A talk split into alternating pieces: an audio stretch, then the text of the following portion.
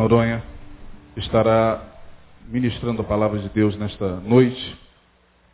Queria que você deixasse o seu coração aberto para aquilo que Deus tem a dizer. Como nós falamos aqui no início do culto, peça ao Espírito Santo que te dê ouvidos de servo para que você possa entender, discernir, absorver aquilo que o Espírito tem a transmitir através da instrumentalidade do pastor Noronha. Pastor Noronha, Deus abençoe. Meus queridos irmãos, eu estou aqui mais uma vez para ser o porta-voz de Deus para este momento, que creio ser o momento mais difícil do culto desta igreja. Não é o momento mais importante, porque todos os momentos do culto são importantíssimos. Mas esta é a hora mais difícil para um homem pecador, porém salvo, remido pela graça de Jesus. E a minha oração é que eu, que eu seja tão somente o canal da graça do Senhor para esta hora, para a sua vida. Esta semana foi uma semana muito difícil para mim.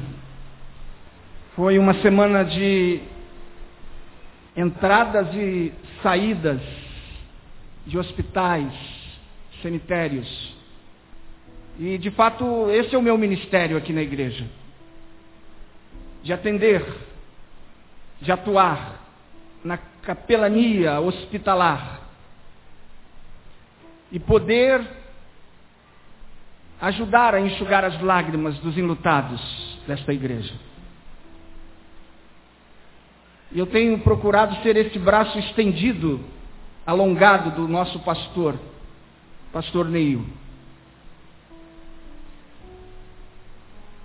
E essa semana foi uma semana muito difícil. O quadro do Leandro profundamente me abateu. Leonardo. E eu quero dizer aos irmãos que eu oro pelas pessoas enquanto essa pessoa estiver com o seu coração batendo, eu não peço a Deus para me confortar e nem confortar as famílias. Eu não considero morto. E eu naquele CTI, eu pedi a Deus para que, segundo a vontade de Deus, pudesse estar com ele. E eu orei para que Deus o levantasse daquele leito para a glória e honra dele. E nós precisamos, irmãos, estar atuando. Precisamos estar trabalhando, consolando a tantas pessoas que carecem e que necessitam do consolo e da bênção de Deus. Fui a pelo menos a dois cemitérios esta semana e ali preguei a palavra de Deus. É um dos momentos mais difíceis, mas é um dos momentos mais propícios para pregar a palavra de Deus. E eu prego a palavra de Deus. Fui chamado para isso. E ali, momento de dor do nosso Flavão, sua, sua, sua irmã, Cláudia, esposa, toda a família, nós ali estivemos representando a nossa igreja, juntamente com um grupo da nossa igreja e mais alguns pastores. Esse é o ministério, irmãos. E se você está passando por uma luta tão grande e deseja as orações dos pastores, por favor, os nossos e-mails estão aí no site da igreja. Não é incômodo. Entre em contato conosco. Entre em contato com o pastor Noronha. E nós estaremos intercedendo por você, estaremos visitando, estaremos correndo para tentar te ajudar, para tentar te acudir. Esse é o ministério da igreja. Esta igreja tem este ministério tremendo de atender às necessidades das ovelhas. Pastor Isaías então me convocou para estar aqui, para ser o pregador da noite. Eu estava no CTI. E o Senhor então, eu comecei a pensar no que falar. E fui direcionado a falar sobre um tema e fui trabalhando em cima daquele tema, dirigindo, procurando já as ideias para aquele sermão. E dentro do, da minha ideia e do meu entendimento humano, eu falei, é isto que eu vou falar no domingo à noite. Comecei a escrever e comecei a colocar para fora todos os detalhes do sermão. Quando eu concluí os sermãos, o Senhor falou para mim, olha meu servo, vamos mudar de ideia, porque eu quero que você fale para a minha igreja outro assunto. Por isso que eu estou aqui com este microfone diferente, porque não deu tempo para eu decorar todos os pontos do meu sermão desta noite. Mas eu creio que Deus vai falar aos nossos corações, amém? Eu creio que Deus está levantando intercessores por mim nesta noite. Eu comecei a abrir a palavra e o Senhor me levou para o Salmo 91. Eu falei, mas Senhor, logo o Salmo 91 é um dos salmos mais conhecidos da Bíblia é o salmo do motorista de táxi. Você vai entrar num táxi desse aí de motorista medroso, logo você dá de cara com a Bíblia aberta, toda caqueirada, queimada do sol, e você vai ver, está lá no Salmo 91. Repararam isso? Você vai fazer uma visita na casa de uma pessoa, membro da nossa igreja, muitas vezes eu me deparo com a Bíblia aberta lá na na estante, e quando eu vou ver, o Salmo 91 está lá. Falei, mas Senhor, tem misericórdia, todo mundo sabe o Salmo 91 de cor e salteado. Até quem não é membro da igreja conhece o Salmo 91. E eu comecei a lutar com Deus. Ele falou, não serve, eu quero te dar uma nova visão deste salmo. Falei, mas Senhor, tem misericórdia. Já estou chegando em cima da hora culto vai começar. Ele falou, não, esteja no meu controle, porque eu vou te usar para trazer uma nova compreensão. E eu desejo que você ministre o coração do meu povo. Creia em mim, esteja submisso a mim. O resto é comigo. Se coloque disponível. Eu comecei a pensar e comecei a escrever, e o Senhor começou a falar ao meu coração. E esse culto tem tudo a ver com o Salmo 91. Eu gostaria de que você então abrisse sua Bíblia no Salmo 91. Deixe o Espírito Santo de Deus falar ao seu coração nesta noite. Milhares de pessoas estão nos acompanhando neste culto através da internet.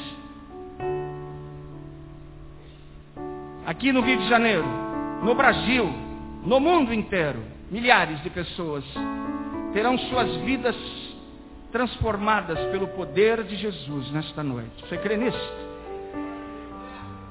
Gostaria de que você estivesse orando para que Deus nesta noite pudesse tocar em milhares de corações por esse mundo afora, através da nossa igreja, através do povo de Deus. Assentados como vocês estão, mas de uma forma muito respeitosa a palavra de Deus. Vamos ler a palavra de Deus. Acompanhe a leitura da palavra de Deus. É um salmo composto de 16 versículos. Claro que eu não vou pregar todo o Salmo 91, eu vou ler tão somente dois versículos. Porque passaria aqui, de repente, o resto da minha vida falando sobre tudo que há de beleza neste salmo. Mas eu quero refletir com vocês no versículo 1 e no versículo 2 do Salmo 91. E eu creio que nós poderemos ler ou recitar esse salmo em uma só voz, com muita alegria, com muito entusiasmo. Leamos, pois, a palavra de Deus. Vamos lá. Aquele que habita no esconderijo do Altíssimo. Mais uma vez aquele que habita no esconderijo do Altíssimo, a sombra do Onipotente descansará. Oh, aleluia.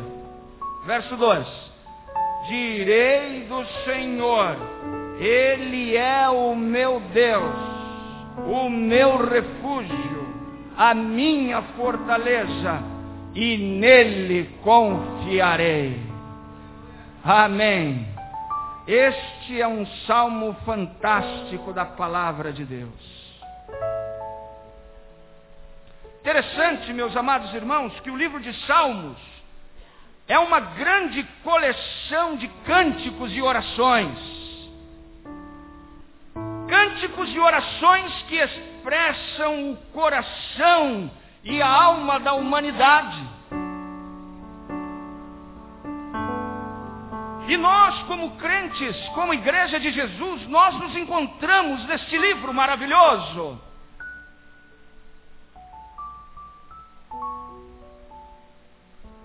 Se nós fizermos uma ressonância da nossa vida espiritual, meus amados irmãos, meus amigos, com certeza será encontrado algum salmo na nossa vida. Amém? Algum salmo na nossa Bíblia ou na nossa vida será encontrado. Nós somos o povo dos salmos. Nós gostamos de recitar salmos. Desde pequenininho, nós aprendemos a recitar o Salmo 23. Então, os salmos fazem parte da nossa vida. Meus amados, os salmistas confessaram seus pecados através dos salmos. Os salmistas eles expressaram as suas dúvidas através dos salmos. Os salmistas, eles confessaram os seus temores. Os salmistas clamaram pela ajuda de Deus através dos salmos, meus irmãos. Ó oh, quanto quantos e quantos momentos difíceis, tempos difíceis na vida dos homens de Deus. E ele, no livro de Salmos, eles narraram as suas lutas, as suas crises. Mas também no livro de Salmos, os salmistas expressaram e agradeceram a Deus o perdão de Deus. Maravilhoso perdão de Deus. No livro de Salmos também, meus amados irmãos, nós encontramos os salmistas louvando e adorando a Deus. Oh, que coisa maravilhosa! Que livro maravilhoso é o livro de Salmos. É no livro de Salmos também, meus amados irmãos, que nós encontramos pelo menos cinco megatemas para serem discutidos, desenvolvidos, para serem explanados. Primeiro megatema é a adoração a Deus. O segundo megatema é o poder de Deus. O terceiro megatema é o perdão de Deus. O quarto megatema é a gratidão a Deus. E o quinto e tremendo megatema é a confiança dos homens a Deus. É por isso que nós somos o povo do livro de Salmos. Quantas verdades nós encontramos nesse livro, meus amados irmãos. É o livro do coração dos homens que serviram a Deus no passado. E é o livro aonde nos debruçamos. E nós então falamos a mesma língua dos salmistas, diante das nossas lutas, diante dos nossos problemas, diante das nossas crises, diante dos nossos questionamentos. Com certeza você tem um salmo predileto. É interessante, meus amados irmãos, que é também no livro de Salmos que mais vemos o pronome possessivo sendo utilizado pronome meu, quanto a pessoa de Deus. Senhor é o meu pastor. Você pode repetir comigo? O Senhor. Olha o possessivo, Salmo 23, 1. O Senhor é o meu pastor. Você também no Salmo de número 7, verso 1, você diz: Senhor meu Deus, em ti confio. Você pode repetir comigo? Senhor meu Deus, em ti confio. Mas também lá no Salmo 8, verso 1, você pode repetir e dizer comigo: Senhor, Senhor nosso, quão admirável é o teu nome. Que maravilha, irmãos, é o livro de Salmos. O Salmo 27, verso 1 diz assim: O Senhor é a minha luz, é minha, o possessivo. Aliás, o possessivo é um dos pronomes os quais nós homens mais utilizamos. Nós gostamos desse possessivo meu meu carro, minha casa, minha esposa, meus filhos. E nós então abraçamos esta ideia do possessivo para com o nosso Deus. É o meu Deus, é o meu Salvador, é o meu Senhor, é o Senhor da minha existência, é o possessivo maravilhoso das nossas vidas, meus amados irmãos. O Salmo 91, amados, não fogem à regra. Salmo 91 também expressa um profundo sentimento de posse a respeito de Deus. Vamos ler mais uma vez o Salmo 91, verso 1 e 2. Aquele que habita no esconderijo do Altíssimo, a sombra do Onipotente descansará direi do Senhor. Olha o possessivo, ele é o ele é o meu refúgio. Ele é a minha fortaleza e nele, no meu Deus, no meu Senhor, eu confiarei. Aleluia. Ah, meus amados irmãos, que maravilha é o livro de Salmos. Não permita, meu amado irmão, que o livro de Salmos seja um livro da sua conveniência.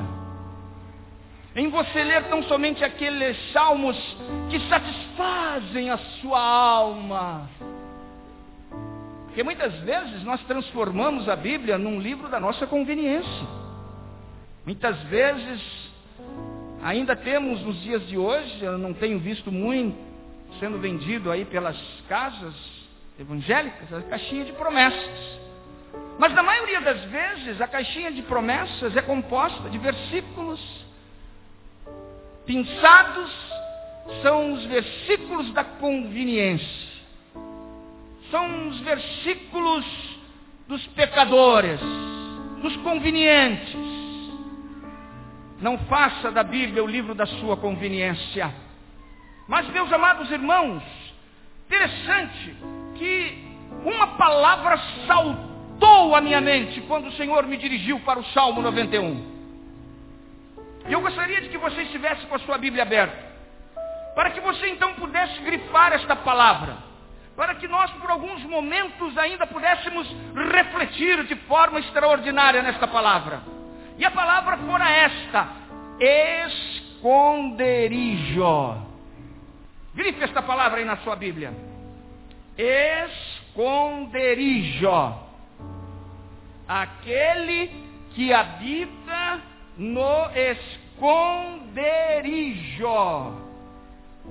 Meus amados irmãos, ninguém faz planos para comprar um esconderijo. Quantos aqui tem um esconderijo próprio, com escritura definitiva e tudo? Levanta a mão, um esconderijo. Ninguém. Porque ninguém faz propósitos para comprar um esconderijo. Nós fazemos um propósito para adquirir uma casa, por mais simples que ela seja, e nunca um esconderijo. A palavra escondido vem da ideia de esconderijo. Ela é derivada. Por que é que o Senhor diz que aqueles que habitam no seu esconderijo quem é que vive escondido? Ah, meus amados irmãos, nos dias de hoje, quem vive escondido é alguém que está devendo. Alguém te está devendo. Eu tive um colega que ele tinha uma altura maior do que a minha, mas ele dava dois de mim. Ele era um armário, uma geladeira biplex. E ele correu atrás de emprego e ele não encontrava emprego em lugar nenhum. Até que ele conseguiu um emprego. E a função dele era cobrar cheques sem fundos. E ele não ficou sem receber um cheque. Agora você imagina. Um homem desse tamanho bater a porta de alguém que está devendo um cheque sem fundos. Já pensou? Tem que pagar. Tem que pagar. São pessoas que vivem escondidas, quem está devendo. Ou alguém que está correndo de algo, alguém que está correndo da polícia, tem que se esconder e tem que estar no esconderijo. Alguém que está em apuros. Meus amados irmãos, Deus, Ele permite que esta palavra esteja, e é aí que o Senhor me deu uma nova compreensão desse texto que tantas vezes ele é tão recitado, ele é tão falado, declamado, exatamente neste contexto que o Senhor me deu uma nova compreensão desta palavra. E eu com muito cuidado com a hermenêutica, eu com muito cuidado para não é, é, trazer algo herético para a minha igreja, Deus me livre, principalmente partindo desse púlpito. Eu fiquei espantado com o que o Senhor me revelou. Falei, mas Senhor, ele falou, meu servo é isto, fala para o meu povo. É essa compreensão que eu estou te dando. E eu comecei a procurar em alguns comentários bíblicos e não, não me dava qualquer respaldo para este, para esta visão que Deus estava me dando, meus irmãos. Eu falei, meu Deus, que coisa. E o Senhor foi falando para mim, meu servo, é isto que eu quero que você transmita ao meu povo porque naquela noite haverá pessoas que precisarão ouvir uma nova compreensão da minha palavra, e eu creio, e eu, Edmar Noronha, que essa compreensão já está adentrando a muitos corações nesta noite. Permaneça com seu coração aberto. Quem vive escondido é alguém que está devendo, devendo algo é alguém que está correndo de algo. É alguém que está em apuros. Meus amados, Deus esconde seus filhos. Não quer dizer que nós tenhamos roubado alguém. Não quer dizer que nós estejamos correndo de alguém porque furtamos alguma coisa. Mas é um lado fantástico de Deus em proteger os seus filhos em guardar os seus filhos.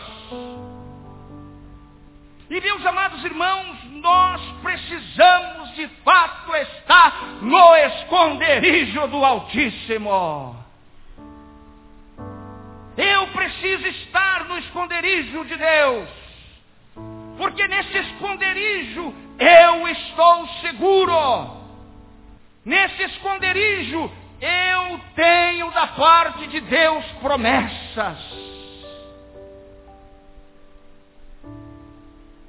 Agora, irmãos, viver no esconderijo não é fácil, não. Quem é que quer viver no esconderijo, pastor Isaías? Ninguém. Você quer morar no esconderijo? Lá no alto do morro. Qual é o seu endereço? Trilha A esconderijo C. Qual é o seu endereço? Como é que você vai provar onde você mora? Não é fácil morar no esconderijo, meus irmãos. Mas o versículo fala em esconderijo, irmãos. O esconderijo do Senhor. Interessante que o texto não fala em palacete. Não, senhores. O texto não diz assim, aquele que habita no palacete do Senhor. Não, não, não, fala esconderijo. Lugar difícil, complicado. O texto não fala em sala VIP. Nós gostamos de sala VIP. Tempo que eu viajava em função, na minha função, eu gostava de procurar a sala VIP do aeroporto Quem é que não gosta da sala VIP?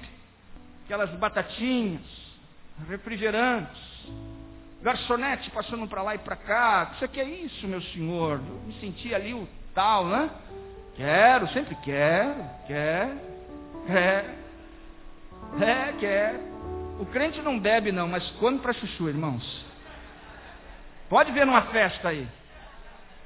Ele não bebe não. E o pior é que tem alguns que bebem e comem para chuchu também. O texto não fala em sala VIP. O texto não fala em suíte. Aqueles que habitam na suíte do Senhor ou do Altíssimo. Não, não. O texto fala esconderijo. O texto fala em lugar precário. O texto fala em lugar inóspito. O texto fala em zero de conforto. Esse é o esconderijo, irmãos, que a Bíblia nos apresenta. Meus amados irmãos, é um lugar onde nossa alma se refugia. Em função de uma situação, em função de uma circunstância, em função de uma luta, em função de uma crise existencial, de uma enfermidade, de uma dor profunda na alma, de uma decepção, de uma frustração, de uma perda incalculável, de uma provação, de uma falta. É nesse lugar que o Senhor nos coloca. É nessa situação que nós nos encontramos tantas vezes que é um esconderijo. Meus amados irmãos, como crentes em Cristo, nós não somos poupados de nada. Crente em Cristo, ele é isento da conta de luz? Não. Ele é isento do imposto de renda? Não. O ímpio também, ele paga luz, imposto de renda, o crente, ele tem o cartão Betânia Card, vai no posto de gasolina e é free? Não, tem que pagar. Nós não somos isentos de nada. Tudo o que acontece com os ímpios, acontece conosco também. Vocês já repararam nisso? Tudo o que acontece com os ímpios, acontece conosco. A chuva cai na cabeça do ímpio, também a chuva cai na nossa cabeça. Os problemas dos ímpios também são os nossos problemas. Alguém vai perguntar, mas pastor Noronha, então, qual é a vantagem em servir a Deus? Eu respondo a você, nenhuma. Fala para o irmão que está ao seu lado, irmão, não há vantagem alguma em servir a Deus. Pode falar, pode falar, não há vantagem nenhuma. Fala, irmão não há vantagem alguma em servir a Deus. Muitas pessoas estão servindo a Deus para tirar uma vantagem. Sabiam disso? Muitas pessoas querem incluir também como livro canônico o livro de Gerson. É, gostam de levar vantagem em tudo. Então, irmãos, não há vantagem alguma em servir a Deus. Ora, se não há vantagem alguma em servir a Deus, o que há então? Há diferença. Fala para o irmão do seu lado, irmão, não há vantagem, há diferença. Fala. Há diferença, meus amados irmãos. Abra sua Bíblia agora em Lucas capítulo 16 e vamos ver a diferença. Lucas capítulo 16. Lucas capítulo 16. Olha que texto interessante. Olha que texto interessante, a parábola do rico e Lázaro. Ora, havia um homem rico e vestia-se de púrpura e de linho finíssimo, e vivia todos os dias regaladamente, esplendidamente. E havia também um certo mendigo chamado Lázaro, que jazia cheio de chagas à porta daquele. E desejava alimentar-se, a partir do verso 19, já estou no 21 e desejava alimentar-se com as migalhas que caíam da mesa do rico. E os próprios cães vinham lamber-lhes as chagas. Olha a situação deste pobre. E aconteceu que o mendigo morreu e foi levado pelos anjos para o seio de Abraão. E morreu também o rico e foi sepultado. E no Hades ergueu os olhos, estando em tormentos, o rico, e viu ao longe Abraão e Lázaro no seu seio. E clamando disse: Pai Abraão, tem misericórdia de mim. Irmãos, não há vantagem alguma em servir a Deus, mas há uma diferença. Interessante, irmãos. Há uma diferença nesse texto. Um era rico, o outro era pobre. E nós achamos até que o rico estava em vantagem. Não, senhores. Mas outra coisa que me chama a atenção é que os dois morreram. A morte é a única coisa que iguala todos os homens. Tanto aquele que mora na favela, como aquele que mora no palacete. Tanto aquele que, que, que está na Europa, como aquele que está na Etiópia. Todos os homens morrem. É a única coisa que iguala todos os seres humanos, a morte. O rico morreu e o pobre, o caquerado também morreu. Mas é interessante, irmãos. A diferença veio aqui. Quando o pobre morreu, diz o texto, diz o texto, e aconteceu que o mendigo, o pobre, morreu e foi levado pelos anjos. Olha a diferença, irmãos. Quando o rico morreu, ninguém veio buscar, ele morreu. Quando você morrer, quem é que vem te buscar, meu amigo? Os anjos de Deus? Serão os anjos de Deus que virão à busca da sua alma, da sua vida? Ou você vai ficar esquecido até o julgamento, para ser condenado para todo sempre? Não há vantagem em servir a Deus. Há diferença, meus amados irmãos. Há diferença. E é por isso que eu quero habitar no esconderijo do Altíssimo, apesar de todos os infortúnios da vida, apesar de todas as dores que eu sinto no meu corpo, apesar de toda a situação a qual nós estamos vivendo na nossa nação. Crise? Que crise? Somos brasileiros, irmãos. Não há crise no Brasil. Amém? Sabe por que está tendo crise? Porque aqueles que têm muito, que viveram sempre as nossas costas, hoje estão aí. Mas nós sempre fomos acostumados a não ter. Não é verdade? Há quanto tempo não tem emprego no nosso país? Hein? É, irmãos. Aí lá, os países do primeiro mundo, eu viajei muitas vezes para aqueles lugares, eles são muito luxuosos, limousines, eles almoçam todos os finais de semana nos restaurantes os mais caros. E eles estão lá chorando pela crise. Quantas vezes você foi num restaurante com a sua esposa este ano, irmãos? Quantas vezes você almoçou com a sua esposa fora? Eu almocei muito com a minha esposa na varanda de fora. Nós almoçamos fora. Então, uma crise, irmãos. Não fique aí preocupado. Isso é problema deles. Por quantos problemas e por quantos planos econômicos esta igreja já passou? E ela está aqui, a igreja mais linda da face da terra, amém? Oh, irmãos, não há crise. Eu gosto muito da palavra crise porque eu tiro o S e ela então se torna CRI, porque é através das lutas, é através dos problemas que eu me torno criativo, que eu então luto com mais atenção, eu corro mais atrás, eu faço com mais destemor. Então não há crise, meus amados irmãos. Senhor é o Senhor das nossas vidas.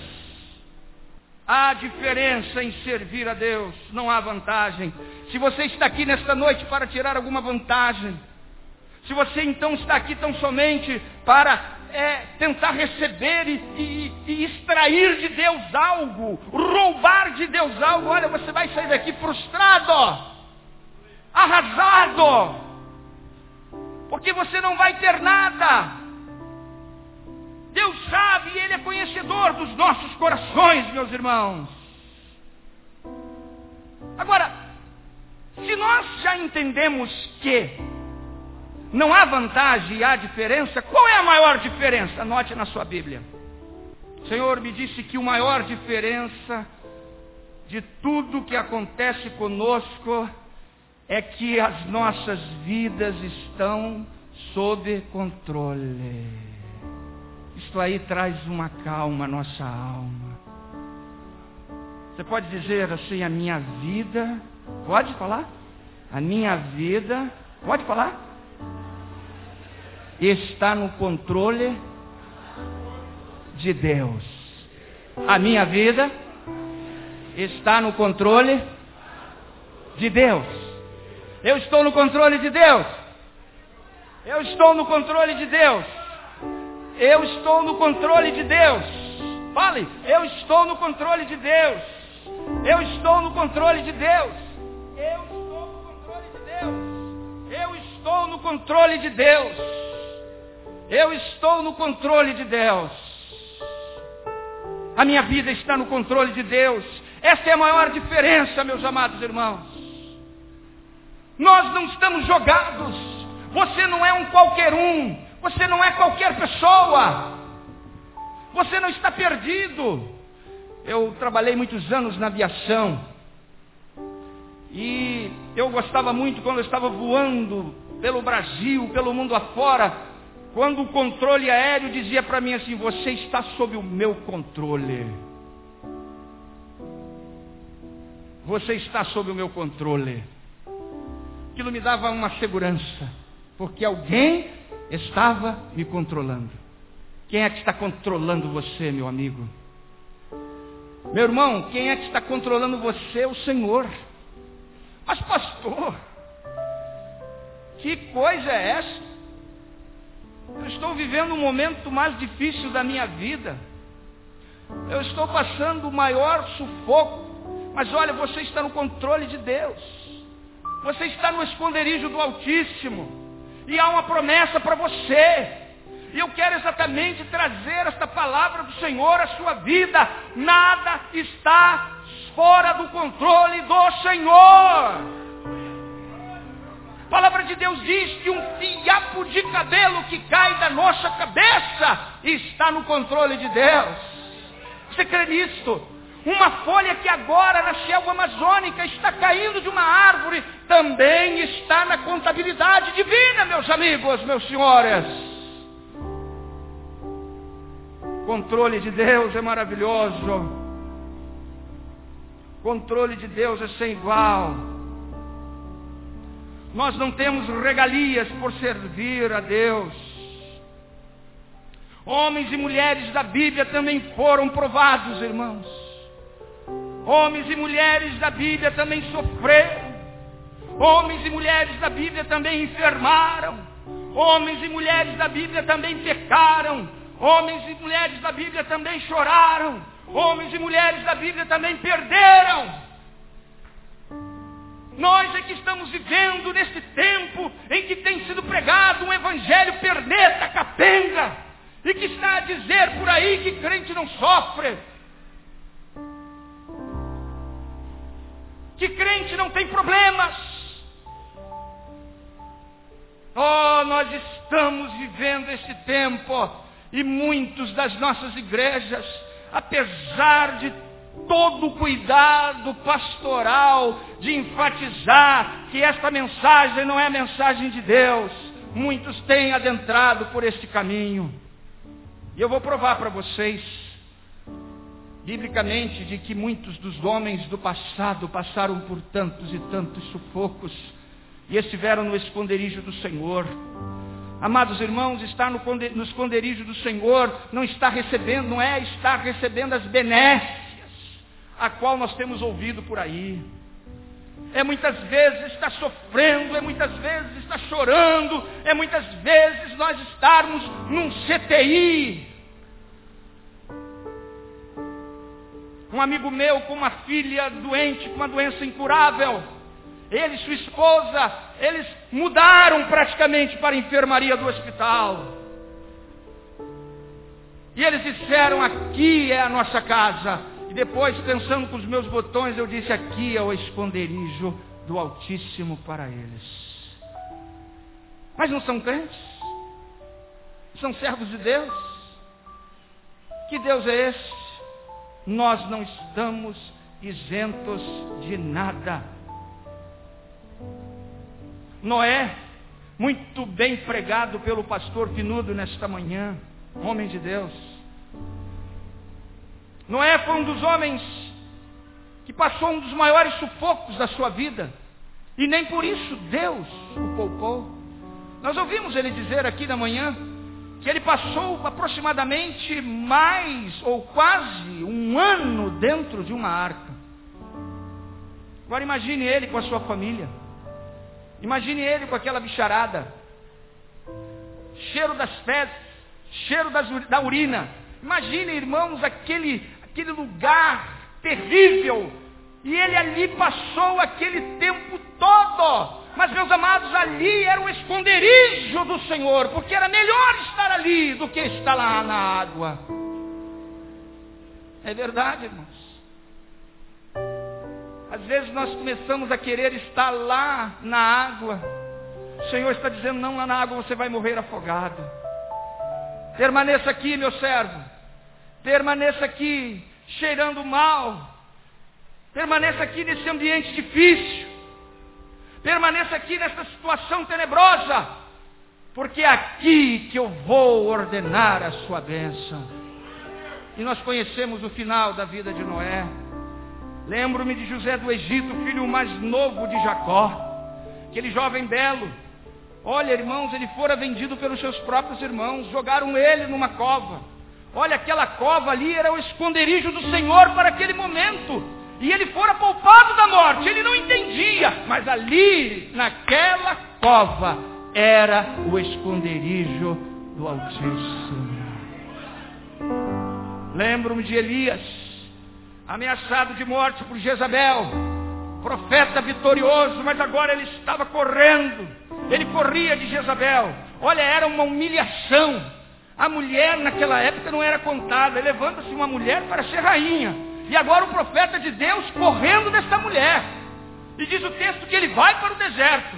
E ele então lá no deserto se deprime, ele pede a morte, e ele adentra uma caverna, naquela caverna de sofrimento. Ali era o esconderijo do Altíssimo para aquela vida. Qual é o seu esconderijo, meu irmão? Lembro-me do rei Davi. Ah, o rei Davi, o valente, o guerreiro. O amado de Deus, o filho mais novo de Jessé. Quando ele fugia de Saul, ele vai para o deserto. E lá, no 1 Samuel capítulo 22, verso 1 e 2, diz assim: então Davi se retirou dali e se escapou para a caverna de Adulão. E ouviram os seus irmãos e toda a casa de seu pai, e desceram ali para ele. Verso 2: E ajuntou-se a ele todo homem que se achava em aperto e todo homem endividado, olha a qualidade dos homens que estavam ali juntados com Davi. E todo homem de espírito desgostoso. E ele se fez chefe deles. E eram com ele uns quatrocentos homens. Irmãos, imaginem um rei, acostumado com toda a riqueza, acostumado a viver na pompa, acostumado a viver no estalo de dedos, agora ter que conviver com 400 homens fedidos.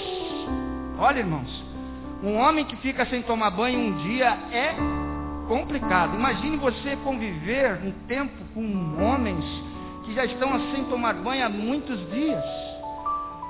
Mas não era só isso não, irmãos. As mulheres aqui é que sabem. Não é verdade, irmãos? É, não é mole não. Não é mole não. Agora eram homens desgostosos da vida. Não eram homens endinheirados. Homens sem problemas. Eram homens endividados. Homens problemáticos. Ali naquela caverna, caverna de Alulão, olha, ali era o local aonde o Senhor ia ministrar a bênção a Davi. Ali era o esconderijo do Altíssimo. Onde é que é o seu esconderijo, irmão? Qual é a sua dor? Qual é a sua crise? Qual é a sua enfermidade? Por que, que você está aqui nesta noite? Você não veio por acaso aqui. Você está no esconderijo. Não reclama não, irmão. Não reclama não. Ah, eu me lembro do profeta Jonas. Lembra do profeta Jonas? Onde é que foi o esconderijo do profeta Jonas? Dentro do grande peixe. Quem é que gosta de peixe aqui? Pouca gente gosta de peixe. Deviam comer mais peixe. Há dois anos que eu não como carne vermelha. Estou me sentindo bem. Peixe faz bem à saúde. Mas agora, viver no ventre de um peixe, imagine aquele cheiro. Imagine aquele cheiro. Quantos dias ele ficou no ventre de um peixe? Hã? Daquele grande peixe, quem é que sabe? Hã? Quantos dias? Três dias. Três dias. Três dias? É isso mesmo? Ali ele ficou. Foi ali naquele ventre, foi ali que foi o esconderijo do Altíssimo na vida dele. Foi ali que ele fez o seminário. Foi ali que ele aprendeu. Foi ali que ele foi educado. E quando então ele saiu do ventre do grande peixe, para onde ele foi? Foi para a cidade a qual o Senhor o havia mandado. Às vezes a gente tem que passar alguns dias no ventre de um peixe, uma luta para valorizar as coisas de Deus. Quantas pessoas que estão aqui que o Senhor já chamou para ele ir para o seminário, para o campo missionário. Quantas pessoas aqui que o Senhor já chamou para fazer uma obra específica no reino dele. Mas o Senhor precisa deixá-lo no ventre do peixe para que ele aprenda, para que ele reconheça que é o Senhor quem manda. Sabe quem manda? É o Senhor. Fala para o seu irmão, quem manda é o Senhor. Fala, quem manda é o Senhor. Quem manda é o Senhor. O ventre do peixe foi o esconderijo do Altíssimo para o profeta Jonas. Lembro-me de Jeremias. Imagine o profeta, por obediência, fora jogado num calabouço. Jeremias 38. Imagine você está com lama até a cintura e ali você fica.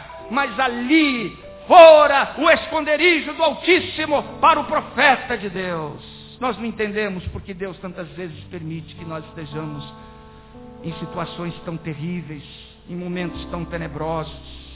Mas Deus tem os seus propósitos. Me lembro de Daniel. Ah, Daniel! Daniel, o Senhor o coloca lá.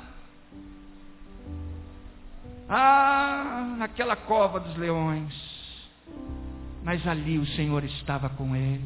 Me lembro de Sadraque, Mesaque e Abidinego, aqueles jovens fidelíssimos ao Senhor, e eles, por serem fiéis ao Senhor, Deus não os poupou da fornalha ardente. Deus não nos poupa dos problemas, Deus não nos poupa das angústias, mas há uma promessa, mas há uma diferença. Não há uma vantagem, mas há uma diferença. Que nos momentos difíceis, nas fornalhas ardentes, na cova dos leões. Ele ali está conosco. E é isso que eu quero trazer a vocês nesta noite. Olha, eu não sei qual é a luta que você está passando, mas eu quero dizer que Deus está no controle da sua vida. Não perca as esperanças. O Senhor sabe de tudo. É uma questão de tempo. É a hora de Deus que vai ser a melhor para você. E aí vai, Paulo e Silas presos. Diz o texto da palavra que lá pela meia-noite eles murmuravam. Eles choravam. Está escrito isso na sua Bíblia? Não. A palavra de Deus diz que lá pela meia-noite estes servos, o que, que eles faziam? Adoravam a Deus. Você pode adorar a Deus agora? Diz, Senhor, eu te adoro. Senhor, eu te adoro. Senhor, tu sabes aonde eu estou, tu sabes das lutas que estou passando, tu sabes das minhas tristezas, tu sabes das minhas taras, tu conheces das minhas fraquezas, tu sabes aonde o espinho é mais agudo na minha vida, mas independente dessa situação a qual estou vivendo, Senhor, eu quero te adorar, Senhor. Quero dizer que tu és grande, Quero dizer que tu és sem igual. Quero dizer que tu és tremendo. Quero dizer que tu és o Deus dos deuses. Tu és o El Shaddai. Tu és Jeová Jireh. Tu és Jeová Rapá. Tu és o grande e poderoso Deus. Ah, que coisa maravilhosa, irmãos, é nós termos esta convicção. Deus não poupa os seus servos dos esconderijos tenebrosos da vida, mas lá no esconderijo, ah, há promessas para nós. Meus amados, eu enfatizo nesta noite que nem sempre estamos nos esconderijos do Altíssimo, onde nós temos a segurança, onde nós temos a certeza de que o Senhor está conosco. Isso aí que eu quero que você entenda. Você está sentindo todos os problemas, mas eu quero dizer que você está no esconderijo do Senhor. Mas eu quero dizer a você, meus amados irmãos, que nem sempre, atente para isso, nem sempre, mesmo no esconderijo do Senhor, nós temos os livramentos segundo as nossas expectativas. É, porque muitas vezes nós queremos que as nossas expectativas sejam as expectativas de Deus. Mas Deus tem as suas expectativas. E tem muita gente frustrada nas nossas igrejas, dizendo que Deus não me ama, que Deus não me quer, que Deus não ouve a minha oração. Sabe por quê? Porque eles dizem estar no esconderijo do Altíssimo, mas eles estão tão somente voltados para as suas expectativas. Quais são as suas expectativas? E nesta noite eu quero concitá-lo a que você tenha e procure as expectativas de Deus. Você orou tanto para Deus curar uma pessoa e Deus a levou. Que Deus é esse? Você não consegue entender a situação qual nós estamos vivendo. Que Deus é esse? Ele perdeu o controle de tudo. Quais são as suas expectativas? Eu peço a Deus, Senhor, tem misericórdia de mim.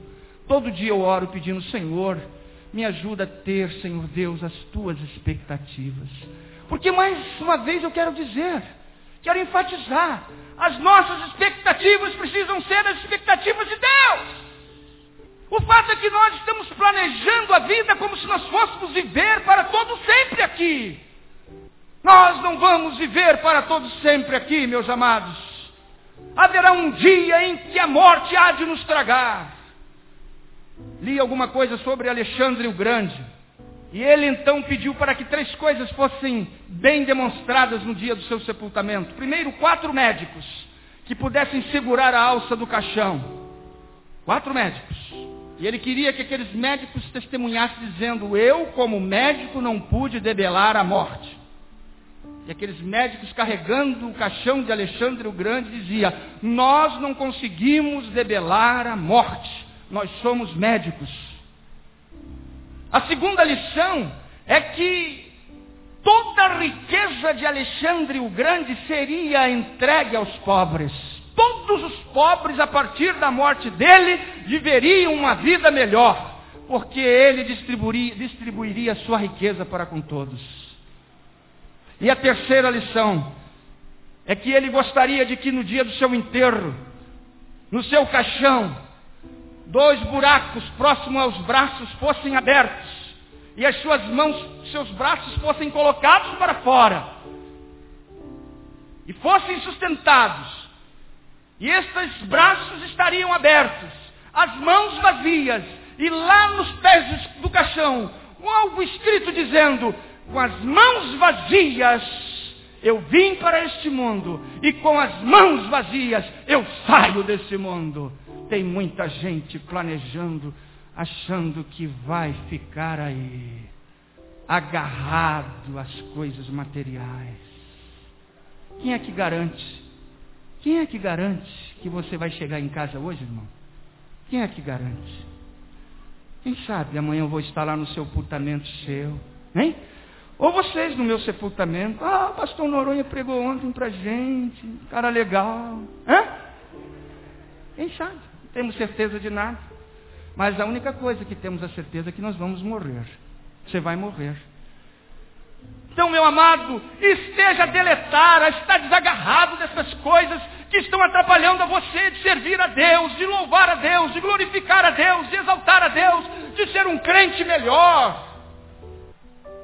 Há uma promessa para aqueles que estão escondidos lá no esconderijo do Altíssimo. E a promessa, meus irmãos, o texto mesmo diz. O texto diz que aqueles que habitam no esconderijo do Altíssimo, o que, que diz lá? A sombra do Onipotente descansará. Quem quer descanso aqui? Quer descanso? Tem muita gente que está dormindo, está descansando, ou está orando. Ah, irmãos, eu quero descanso. Mas como descansar? Como descansar em meio à tragédia?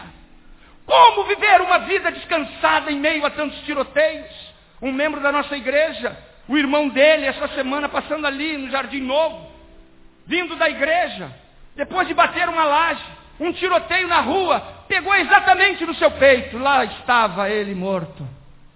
Como ter como ter descanso nesses dias nevrálgicos, terríveis, em que os homens desse dia eles não temem mais pelo fim do mundo. Antigamente você chegava dizendo, ah, o fim do mundo, as pessoas corriam por embaixo da cama, as pessoas corriam, sumiam, ficavam escondidas no guarda-roupa. Hoje em dia o homem tem medo do fim do mês. Tanta conta que tem que pagar. É carnê para tudo quanto é lado. Então ele tem medo de chegar no fim do mês. Como viver, irmãos, nesses dias? Será que esta promessa é cabível para esses dias?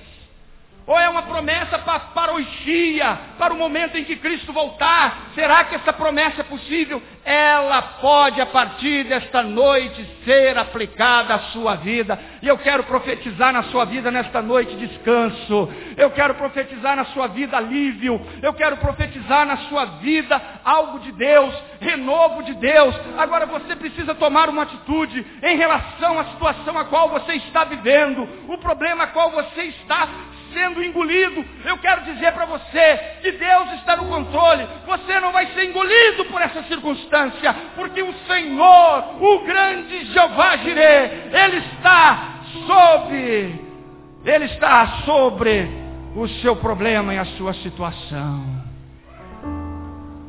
Você crê nisso? Ou você é incrédulo? Tem muita gente que é incrédula. Não crê e continua vivendo esse tormento.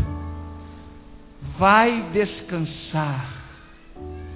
A palavra de Deus diz que enquanto nós dormimos, o que, que acontece? Ele trabalha. Então vai dormir, como diz o nosso querido pastor. Vai dormir, irmão. Tem gente querendo trabalhar mais do que Deus. A palavra de Deus diz que nós somos cooperadores de Deus. Ser um enfermeiro de Deus. Tem gente que quer ser médico, quer colocar Deus como enfermeiro. Não, ele é o médico dos médicos. Você ele é o assistente. Você é importante na causa. E agora, para terminar, concluindo a minha palavra, a promessa é esta: você tem descanso, mesmo no desconforto da sua vida, se você crer no Altíssimo. E depois? E depois? E depois que você estiver descansado? E depois que você estiver descansado? Ou melhor, antes, antes do descanso, ou em meio ao descanso, o que, que você está aprendendo? Por que, que você não adentra a escola do Altíssimo? Lá no esconderijo há vagas, as vagas não se fecham. Há uma vaguinha para você. O que, que você aprende lá? Primeiro, anote aí na Bíblia no rodapé da sua Bíblia. Quando eu estou no esconderijo do Altíssimo, três coisas eu aprendo. Primeira coisa, eu aprendo mais do Altíssimo. Aprender mais de Deus. Você sabe alguma coisa de Deus? Você vai aprender mais de Deus. Jó, depois daquela situação tão terrível que ele passou na sua vida, lá no capítulo 22, ele falava: Senhor, Olha, eu te conheci até então só de te ouvir, mas agora os meus olhos te veem. Ele aprendeu mais do Senhor. Seria muito bom se a alegria nos ensinasse alguma coisa. Nós não aprendemos nada com alegria, você sabia disso? A alegria é a pior pedagoga que existe. Seria bom se os homens aprendessem com alegria. Mas muitas vezes Deus tem que nos jogar numa cova, muitas vezes Deus tem que jogar num leito de dor, muitas vezes a gente tem que ficar num CTI, muitas vezes a gente tem que ver um filho enfermando, muitas vezes a gente tem que lidar com a leucemia, muitas vezes a gente tem que lidar com câncer, para que a gente aprenda algo sobre Deus e sobre o poder de Deus. Você está aprendendo mais do Altíssimo?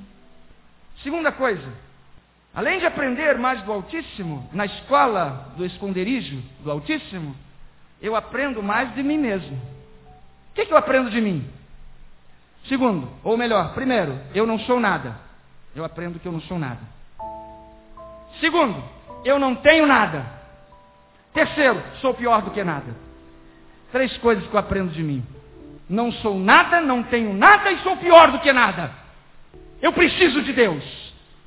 Eu preciso de Jesus. Eu preciso da igreja. Tem muita gente que não está fazendo questão da igreja. Tem muita gente que não está fazendo questão da palavra. Tem muita gente que não está fazendo questão dos cultos, dos lares.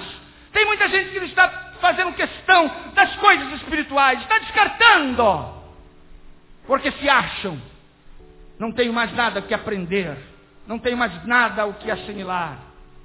Contando uma experiência do nosso pastor, apareceu aqui na nossa igreja um bispo, não sei de onde que ele veio, e ele ligou para o pastor e perguntou, pastor, eu como bispo, será que eu tenho alguma coisa a aprender com o senhor? Sou bispo. O pastor olhou para ele, irmão, você tem que participar da reunião, para se tornar membro da nossa igreja. O pastor com toda a calma, né? Aquela calma dele, né? Irmão, você tem que participar. Não, mas eu sou bispo. Eu participei da reunião dos novos membros para aprender. E o pastor com toda a calma, teve uma hora que o pastor perdeu a calma, vai te catar e desligou o telefone. Ainda bem que o nosso pastor é calmo, né? Mas eu faria o mesmo também. São esses homens que acham que não tem que aprender nada. São esses que têm que aprender. Não são humildes. Terceiro, se nós aprendemos mais do Altíssimo e aprendemos mais de nós mesmos, terceiro, aprendemos a valorizar as coisas de Deus. Aí sim, valorizar o irmão, respeitar o irmão, amar o irmão, respeitar a igreja, respeitar as coisas de Deus. É tudo que nós podemos aprender no esconderijo do Altíssimo, que não é fácil estar lá. Tem que ser de Deus.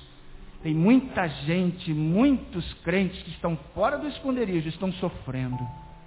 Quem sabe eu esteja falando a alguém nesta noite, nessa situação. Aí, depois do aprendizado, o versículo 2, ele adentra com uma conclusão daquilo que Deus colocou no meu coração. Como é bom ser lapidado, como é bom ser queimado pelo Senhor, como é bom ser forjado para os, pelo Senhor. Você já foi queimado pelo Senhor? Você é ouro, você é um metal nobre. Você suporta. Não há tentação que você não suporte, não há provação que você não suporte.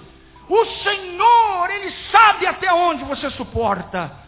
Então, meu irmão, se você está aqui é porque você suporta. Fala assim, eu suporto. Fala, eu. Aleluia. Quantos que poderiam dar esse testemunho desta noite depois de estar na escola do aprendizado, do esconderijo do Altíssimo. Quatro verdades maravilhosas que diz o seguinte: direi do Senhor, depois de toda esta provação, eu quero testemunhar, Ele é o meu Deus. Você pode dizer? Ele é. Mais alto para que os anjos ouçam. Ele é. Ele é o meu refúgio. Mais alto. Ele é. Ele é a minha fortaleza e nele confiarei. Ah, meus irmãos, esta é a realidade dos crentes consagrados, que mesmo diante dos esconderijos da vida, permitido pelo Senhor, podem testemunhar de forma brilhante. Ele é o meu Deus, meu refúgio, minha fortaleza, e nele, só nele confiarei, e eu vou viver a minha vida. Gostaria de fazer dois apelos nesta noite. Primeiro, um apelo para aqueles que não têm ainda nada a ver com isto que eu preguei. Alguém que nesta hora esteja passando o maior infortúnio da vida, mas não conhece a Jesus. Mas gostaria de conhecer a Jesus nesta noite. Você não veio aqui por acaso. Você veio aqui porque Deus, Ele desejava que você ouvisse esta palavra. Então você não pode sair daqui sem dar uma resposta a essa palavra. Quero convidá-lo a que você aceite a Cristo nesta noite. Para que você transfira o esconderijo da sua vida para o esconderijo do Senhor, porque ali Ele está contigo. Não estou prometendo você benécias, não estou dizendo que seus problemas vão ser resolvidos hoje, não estou prometendo o carro do ano, não estou prometendo a você uma casa nova, não, estou prometendo a você esconderijo, é luta mesmo, mas com a diferença de que o Senhor está contigo você vai estar no controle do Senhor. E eu quero convidá-lo, a igreja esteja orando nesta hora, povo de Deus orando. Eu quero convidar a você que está desnorteado, você que está vivendo esta vida tão tenebrosa na sua existência. Você não sabe o que fazer, mas o Senhor, exatamente, Ele vai, a partir de hoje, com seu consentimento, controlar a sua vida para uma vida melhor, você vai ter forças do Senhor. Você não vai ter vantagem, mas você vai ter a diferença. Controle do Senhor. Tu és tão lindo, teu perfume me atrai. Tu és tão lindo, teu amor me satisfaz. Tu és tão lindo, teu perfume me atrai. Tu és tão lindo, teu amor me satisfaz, me dá prazer.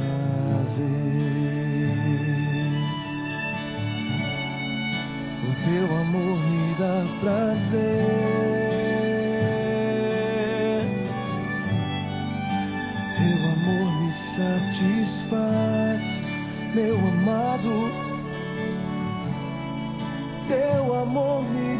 Dá